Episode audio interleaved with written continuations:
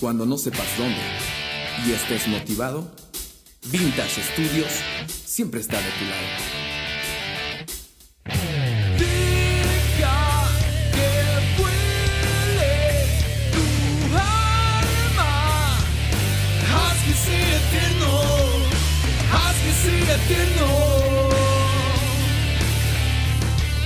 Vintage Studios, tu mejor opción.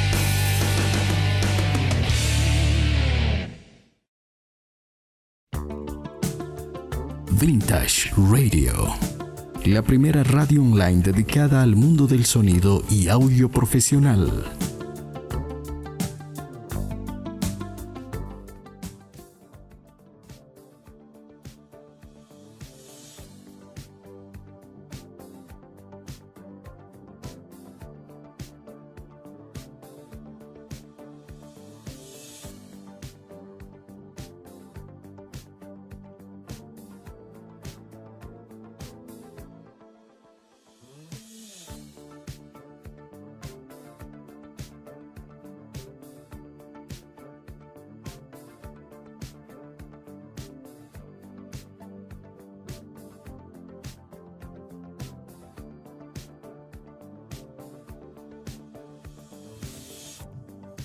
¿Qué tal estimados amigos de Vintage Radio?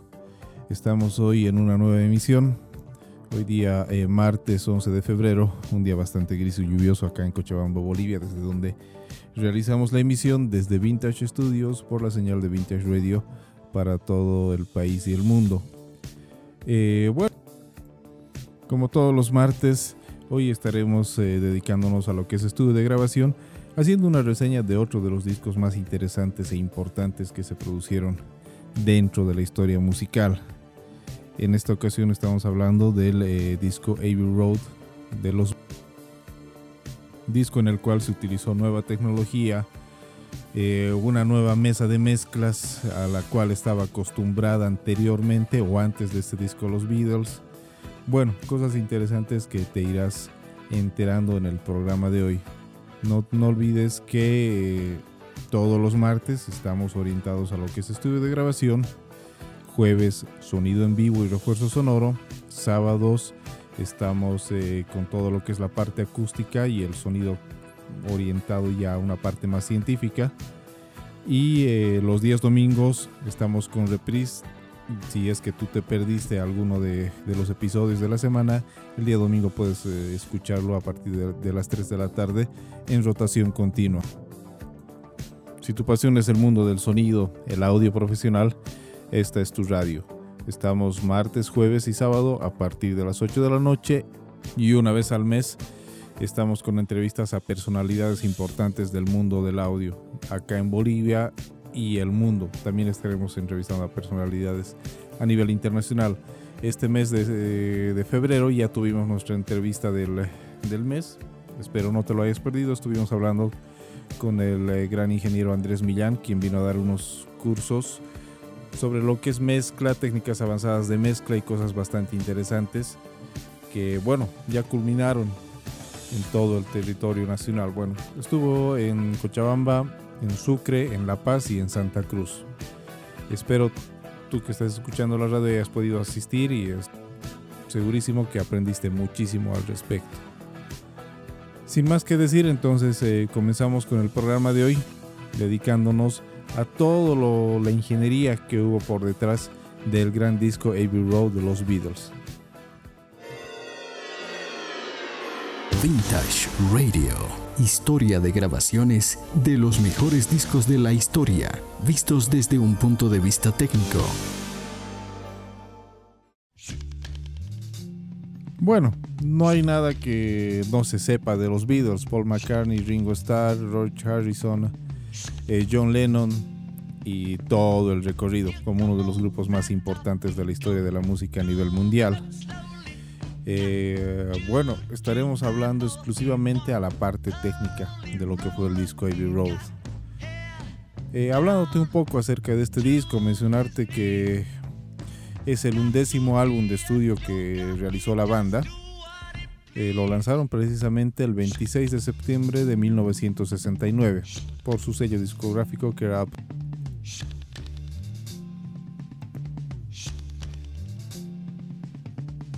Este disco eh, incorpora bastante fusión de géneros musicales como ser el blues, el rock y el pop.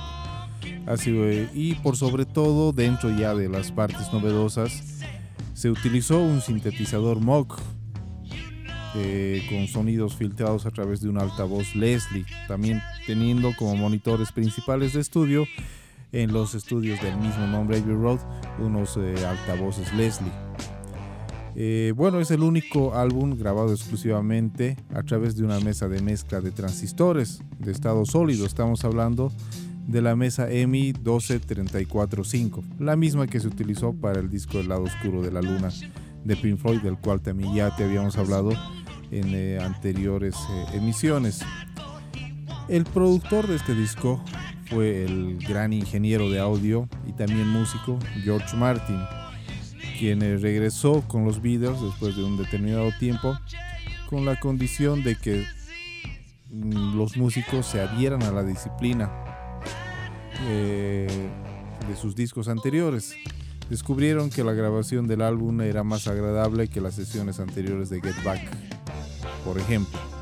Los problemas personales entre los músicos todavía existían, la producción eh, por ende se alargó, eh, y bueno, hubo muchas cosas de por medio.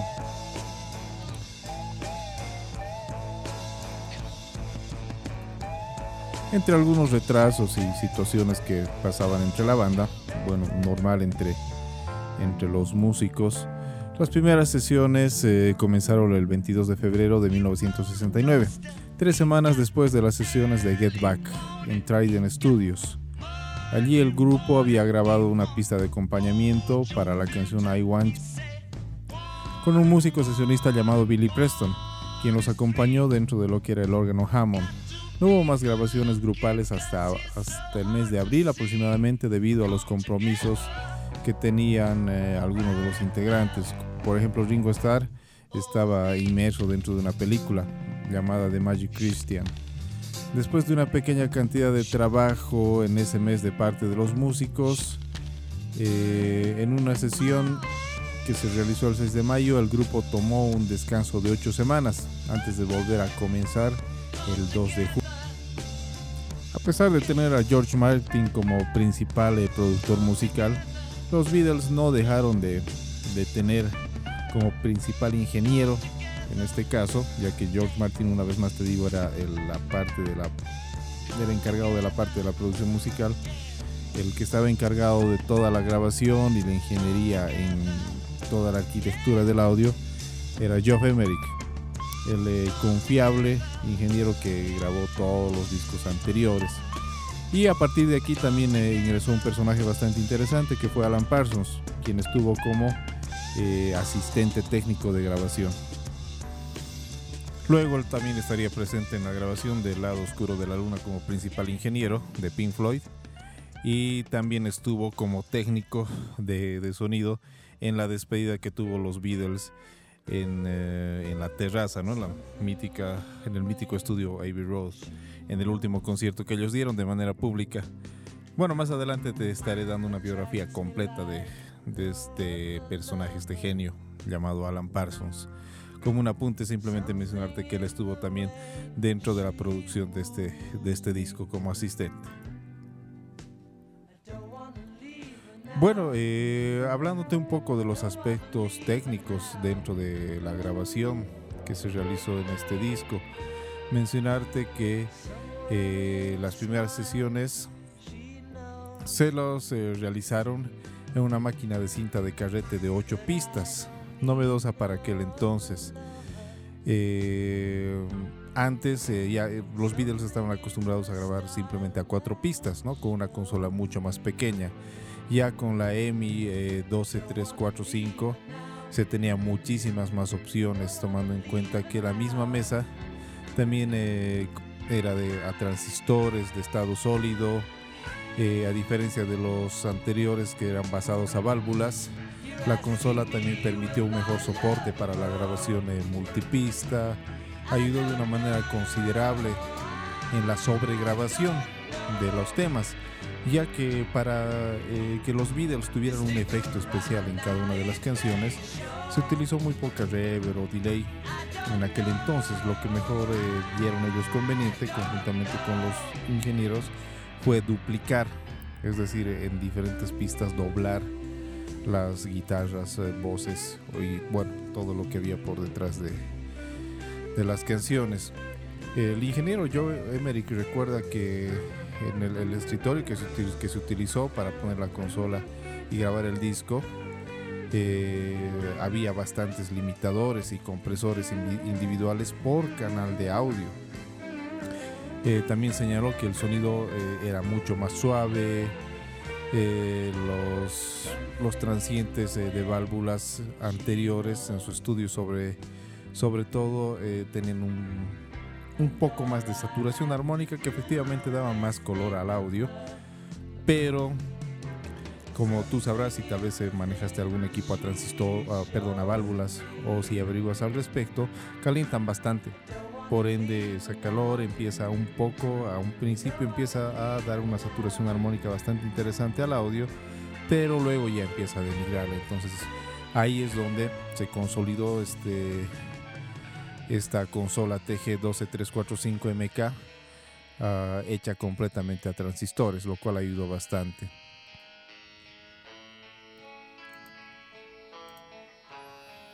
Cabe recalcar que los Beatles también ayudaron bastante en la evolución de todo lo que es ingeniería de grabación, obviamente mezcla y mastering, ya que la demanda de sus discos, las giras que tenían, obviamente la capacidad de, de público que acaparaban en, eh, en escenario y por sobre todo la calidad que ellos mismos trataban de mejorar en cada una de sus grabaciones, eh, añadieron un plus especial a la tecnología al avance de la tecnología en cuanto a grabación se refería, ya que gracias a ellos la industria discográfica también se disparó en todo sentido, ¿no? desde la etapa de grabación, bueno, hasta la etapa de entrega y plasmado de los discos de, vinilo de aquel entonces.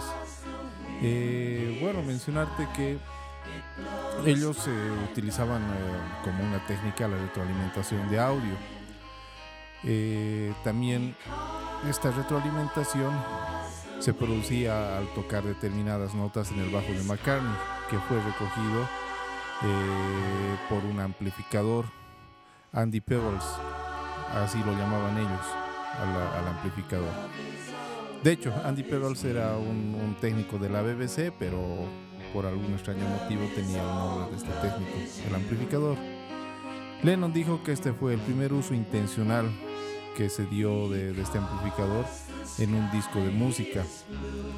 Eh, dijo que la retroalimentación había comenzado accidentalmente cuando se colocó una guitarra en un amplificador, pero él había notado que, eh, que ese tipo de, de- de efecto daba una sensación más en vivo, como en escenario, lo cual le dio también un plus especial al sonido del disco. En una de las tantas sesiones de, grabación, el maestro Geoff Emerick puso un micrófono casi chocando las cuerdas del bajo de Paul McCartney para también lograr un efecto de retroalimentación especial eh, juntamente con las eh, pastillas que tenía el bajo de, de Paul. Por ende, así se fue experimentando determinadas eh, formas de encontrar un efecto especial en cada una de las tomas. Y eso también eh, fue algo bastante interesante, ya que a la larga se utilizó después en muchos géneros eh, en cuanto a rock se refiere. Rock, rock and roll, heavy metal, eh, bueno, hasta hoy en día incluso el folclore en nuestro medio. Pero los que iniciaron todo esto fueron los Beatles, siempre en busca de un sonido mucho más, más novedoso. Mencionarte que no solamente se pusieron micrófonos cercanos de- al bajo de, de Paul McCartney, sino empezaron a colocarse mucho más cerca de todos los instrumentos para producir un sonido más completo durante la sesión de grabación. La batería de Ringo Starr básicamente tenía un suéter grande metido en el bombo para amortiguar el sonido, la resonancia, bueno, lo que hoy en día hacen todos los bateristas. Mientras que el micrófono del bombo se colocaba muy cerca y hacía que el tambor fuera más prominente en la mezcla, es decir, A propósito, se captaba también el sonido de la caja o del tambor en el micrófono del bombo para luego juntar ambos. Tomen en cuenta que solo teníamos ocho pistas, lo cual hacía eh, que la creatividad e ingenio de, de todos estos personajes, Geoff Emerick, eh, George Martin y Alan Parsons, eh, salga a flote al mil por ciento y ellos encuentren maneras de poder captar de la mejor manera posible cada uno de los instrumentos, lo cual era bastante interesante. Hoy en día tenemos con, eh, con softwares hasta más de 100 pistas con las cuales podemos trabajar. En aquel entonces era bastante, bastante precaria y limitada los recursos, limitados los recursos que tenían, pero eso también hacía que, como te mencionaba, la creatividad que ellos tenían y por sobre todo el ingenio salga a flote y a partir de eso se crearon muchas cosas también. Eh, según Emmerich, eh, esto, esto se consideraba una forma radicalmente nueva de grabar. Hoy en día es una práctica común, tomando en cuenta que tenemos, como te mencionaba, muchísimas pistas, pero ese fue el primer disco en el cual se utilizó todas estas técnicas de grabación, incluyendo lo que conocemos hoy en día como la caja directa, que fue utilizada por primera vez precisamente por los Beatles para grabar el bajo de de esta forma poder manipular la impedancia del instrumento, algo bastante novedoso y hoy bastante común. Bueno, el personaje que creó esta caja directa, eh, llamado Ken Townsend, afirmó que fue la primera vez que, que se hizo de uso, ¿no? Desde este, desde aparato a nivel mundial. Él se sentía bastante orgulloso de, de haberlo. En cuanto a las eh, cintas se refiere, eh, en aquel entonces todo se almacenaba en cintas, se- estaba grabando 8 tracks. El seguimiento eh, fue doblemente artificial, con el eh, advenimiento de las grabaciones de cuatro pistas de, bueno, que se tenían ya más antes, eh, y ahora a ocho pistas, fue posible duplicar las voces con las que el intérprete canta junto a su propia voz. Phil McDonald, uno de los miembros del personal del estudio, recordó a Lennon eh, que realmente no le, no le gustaba cantar una canción dos veces. Obviamente era importante cantar exactamente las mismas palabras, con la misma fraseología, por decirlo así, o tiempo. Y después de una noche de haber estado grabando, grabando, grabando voces una tras otra prueba, duplicar estas ya se les hacía bastante bastante tedioso a cada uno de ellos, ¿no? Es decir, a, a Paul, a John y bueno, cada uno de los Beatles.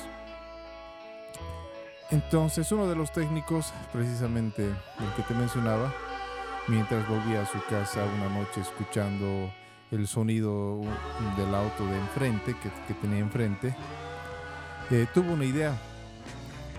Eh, se le ocurrió tomar una de las, grabaciones originales de la parte vocal, duplicarla en una segunda máquina de cintas, que esta tiene un control de velocidad.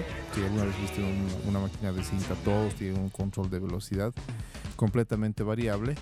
Y la manipulación de la velocidad de la segunda máquina durante la reproducción eh, produce un retraso en la voz original. Y la segunda grabación da el efecto de doble seguimiento sin tener que cantar dos veces eh, una parte. Esa fue otro, otro de los métodos que ellos utilizaron para poder poner este tipo de efectos en, en el disco. Como te mencionaba, ya antes habían grabado a cuatro pistas, con la nueva tecnología grabaron a ocho pistas, pero utilizaron la máquina de cuatro pistas para duplicar las voces y cambiar la velocidad y así tener un efecto un efecto de delay bastante interesante como un chorus más o menos. Aunque de hecho esta, esto ya tiene un pequeño antecedente. Uno de los técnicos recuerda que durante la grabación de la canción Yesterday eh, se, había, se había metido la voz de Paul en la pista de las cuerdas. Y al momento de reproducirlos notó que, que había ese tipo de efecto, pero lo dejaron pasar de, de largo. Pero esto ya después ya fue mucho más estudiado y aplicado en sus, incluso en sus próximas grabaciones. Influyó mucho en la, en- en la grabación de todas las pistas, en el tratamiento de instrumentos, voces. Hoy en día ese efecto se conoce con mayor frecuencia como doble seguimiento automático. Si es que grabas en cinta, hoy en día que tenemos bastantes simuladores y eh, de hecho este efecto de delay de cinta, que si tú, tú lo puedes encontrar incluso en plugins de Waves, tiene un efecto bastante cálido y especial. Si tú en algún momento llegas a tener un reproductor de cinta, un grabador de cinta, te, te- animo a que lo pruebes. Verás que tienes un delay súper especial que no puedes encontrarlo ni siquiera en los plugins o en un procesador de efectos como tal.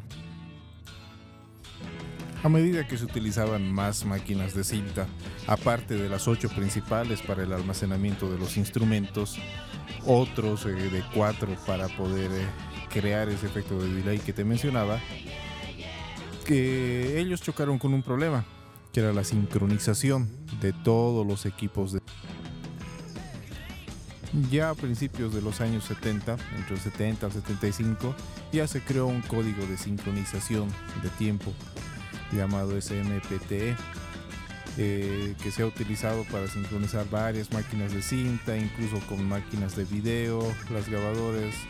Actualmente las modernas son controladas mediante este código de tiempo, lo cual promociona- proporcionan un mecanismo para que la segunda máquina se coloque automáticamente en función a una correlación de la primera máquina de cinta y se inicie y pare simultáneamente con la máquina maestra. Pero en aquel entonces ese código no estaba disponible, tampoco se, se lo había creado y otras técnicas tuvieron que ser utilizadas. Eh, bueno, por ejemplo, durante una de las sesiones de grabación, Ken, Ken Townsend, quien era uno de los técnicos, bueno, de los asistentes, sincronizó dos máquinas para que hubieran pistas adicionales disponibles para grabar eh, una pequeña orquesta. Eh, bueno, en una de entrevista con, con ABC, una, una empresa eh, de televisión de Australia, Geoff Emerick, el genio de los Beatles, describió la técnica, cómo, cómo la realizaban. La velocidad de las máquinas de, de de cinta podrían controlarse utilizando un controlador de velocidad externo que se ajusta a la frecuencia del suministro de la red de motor. Al usar este controlador para controlar las dos máquinas y sincronizarlas, eh, se utilizaba un, dispositivo llamado eh, pilotón, que son señales de sincronización especiales registradas por códigos, eh, no por códigos, no por disparos de, energía, los cuales proporcionaban eh, precisamente energía a la segunda máquina. Lo que es similar a lo que hoy conocemos como el word clock. Esta fue una técnica que era común en la recopilación de, por ejemplo, en televisión de noticias, con cintas de 16 milímetros, en, televisión, bueno, que después se adoptó, pero se los creó durante las grabaciones de, de los Beatles. Eh, por otra parte, se enviaba un tono de 50 a 60 Hz a una grabadora de cinta durante la grabación para lograr una sincronización de, de cada una de, de las máquinas con un tono simple. Aunque la técnica fue razona- razonablemente exitosa, se recordó que cuando se intentaba utilizar en, unas- en, eh, en las máquinas de cinta, la sincronización a veces se perdía. Por ende, George Martin afirmó que esto fue como la primera vez que las máquinas de cinta se sincronizaron tanto de audio como de video, aunque la sincronización eh, llegaba a ser a momentos un rato dificultosa, llegaba a perderse porque no llegaba la energía necesaria, pero a la larga ya se pudo perfeccionar estos métodos. Más allá de todo eso, lo más interesante es que todo lo que te voy comentando, como ser la- el descubrimiento de tener un delay bastante cálido con las máquinas de cinta, un retraso bastante especial sin necesidad de doblar voces, la caja directa que utilizamos en sonido en vivo, utilizamos en, en sistemas de grabación, en, en tu home studio o en cualquier lugar donde se apliquen eh, señales de alta impedancia, se aplica una caja directa y ahora este método de sincronización de varios, eh, varios equipos de cinta que hoy en día incluso en interfaces digitales de audio los encuentras. Son, si es que no los conoces, te invito a que investigues. Son como unas... Eh, los cables como de, televisión por cable, un cable coaxial, que lo único que hace es enviar una leve energía, un pequeño, una pequeña chispa de voltaje a la máquina con la cual tú quieres sincronizar para que absolutamente todo funcione en tiempo real. Eso se puede aplicar de forma análoga digital. Pero los creadores fueron estos eh, grandes ingenieros que lo realizaron durante la grabación de Abbey Road de, de los Beatles. Entonces eso fue una experimentación bastante, bastante interesante. Como te darás cuenta, los Beatles aportaron bastante dentro de lo que es el mundo de la ingeniería de grabación y mezcla.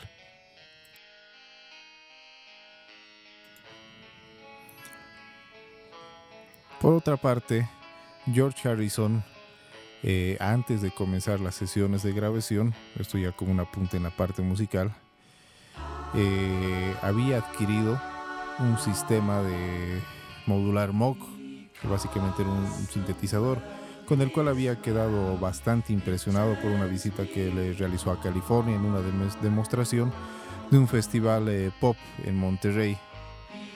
Eh, bueno, en los estudios Abbey Road todavía eran novatos con este nuevo sintetizador. Cuando el grupo ingresó al estudio con el sintetizador, Lennon y McCartney estaban eh, experimentando con determinados sonidos, por lo cual el sistema Moog les cayó como un anillo al dedo para poder mm, crear nuevos sonidos, bueno, experimentar dentro de las canciones que ellos iban realizando. La matriz modular incluía dos teclados, un controlador de cinta y una gran, colección de, de osciladores de la serie 901 Moog y un mezclador de matriz 984 y 905. Estos incluían reverberaciones de resorte. Ya te había hablado de este tipo de reverberaciones durante la creación del lado oscuro de la luna de Pink Floyd. Son bastante interesantes. Para las primeras empresas eh, que, que, estaban sacando este tipo, aunque el pionero fue Moog, este tipo de sintetizadores, eh, relativamente eran sonidos mansos, no muy agresivos. Eh, McCartney usó el controlador de, de cinta para interpretar Uh, para emular el sonido de, de, un, de, una lata, por ejemplo, o de un, golpe de martillo. Mientras, que George Harrison lo usó para duplicar parte de sesiones de clavicornio que tenían en, en las canciones. Dentro del kit de microfonía que ellos utilizaron para grabar este maravilloso disco, estaban los clásicos eh, Newman U87 y U67 también se utilizó un KM84, uno de los eh, micrófonos más icónicos que, que, existen hoy en día. Eh, también se utilizó una KG202 y eh, una KG-D202.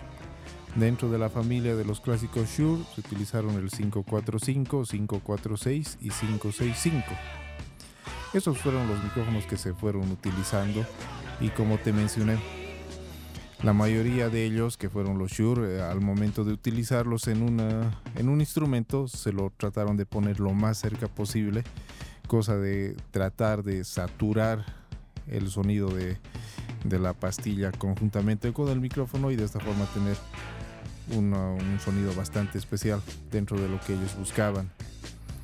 Eh, procesadores dinámicos, aparte de los que tenía la misma eh, consola, la EMI 12345, se utilizó los Fairchild, los clásicos Fairchild que se, siguen utilizando en, en Road y que también tú lo puedes encontrar en plugins. De hecho, incluso puedes, puedes encontrar un channel strip dentro de la familia de Waves de, la, de esta clásica mesa, ¿no? la M12345.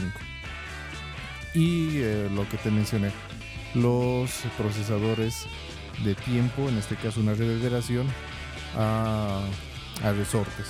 Eso fue todo lo, que se utilizó. Se utilizó relativamente poco equipamiento, aparte de, las máquinas de cinta, pero lo que sobró dentro de la grabación de este maravilloso disco fue bastante ingenio. ya te darás cuenta con todo lo que te mencioné, las técnicas, lo que se fue creando, las cajas directas, la retroalimentación de los micrófonos, el delay que se descubrió al sincronizar varias cintas, los sincronizadores de cinta que después se utilizó con video. Y claro, cada uno de, de, todos estos pasos, inventos y descubrimientos o creación de nuevas técnicas, fue abriendo a otros ingenieros a, bueno, a, seguir con eso y descubrir cosas mucho más interesantes que incluso hoy en día los vamos utilizando. Mm, ese fue uno de los motivos por el cual decidí hacer una reseña de este disco, porque dentro de la producción se, se ingeniaron tantas cosas que hoy en día dentro de la grabación actual, eh, moderna y digital, se la sigue utilizando para encontrar el matiz necesario. No solo basta con poner un micrófono delante de un instrumento, sino también se puede ir descubriendo nuevas maneras de modular determinadas eh, señales de sonido.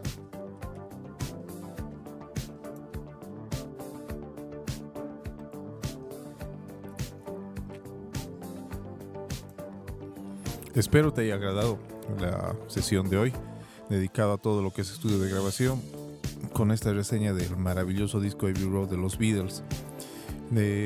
También no olvides que puedes encontrar, como te mencionaba, emuladores de todo lo que se utilizó, como ser los Fairchild o la misma consola. Eh, bueno, no la consola como tal, sino un, un, canal y utilizarlo como un channel strip de la EMI 12345 dentro de la familia de Waves. Si tú tienes alguna duda, eh, deseas que hagamos alguna reseña de un disco en especial o de algún ingeniero en especial, la siguiente semana estaremos comenzando ya con biografías de los más grandes ingenieros de audio a nivel mundial. Puedes escribirnos a, nuestro Facebook buscándonos como Vintage Radio eh, simplemente o también a nuestro WhatsApp 779 26 481. Todos los días martes dedicados a estudios de grabación, jueves refuerzo sonoro y sonido en vivo, día sábado a todo lo que es la parte acústica y la ciencia del sonido visto desde un punto científico y una vez al, al mes estamos con entrevistas a personalidades. Bueno, estaremos al pendiente entonces de, tus consultas o dudas si es que tú las tienes. Y el día jueves a partir de las 8 de la noche nos estamos viendo con una nueva sesión de lo que es Vintage Radio. Si a ti te apasiona el mundo del sonido, el audio, como tal, esta es tu radio. Te espero el día jueves con una nueva sesión de lo que será sonido en vivo. Vintage Radio la primera radio online dedicada al mundo del sonido y audio profesional.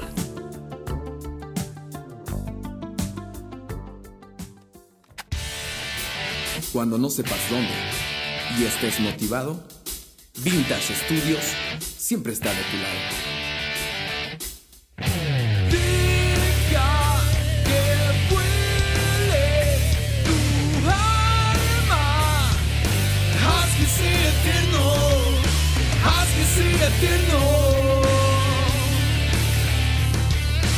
Vintage Studios, tu mejor opción.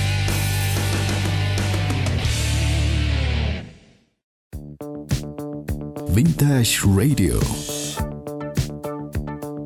La ciencia del sonido en tus oídos.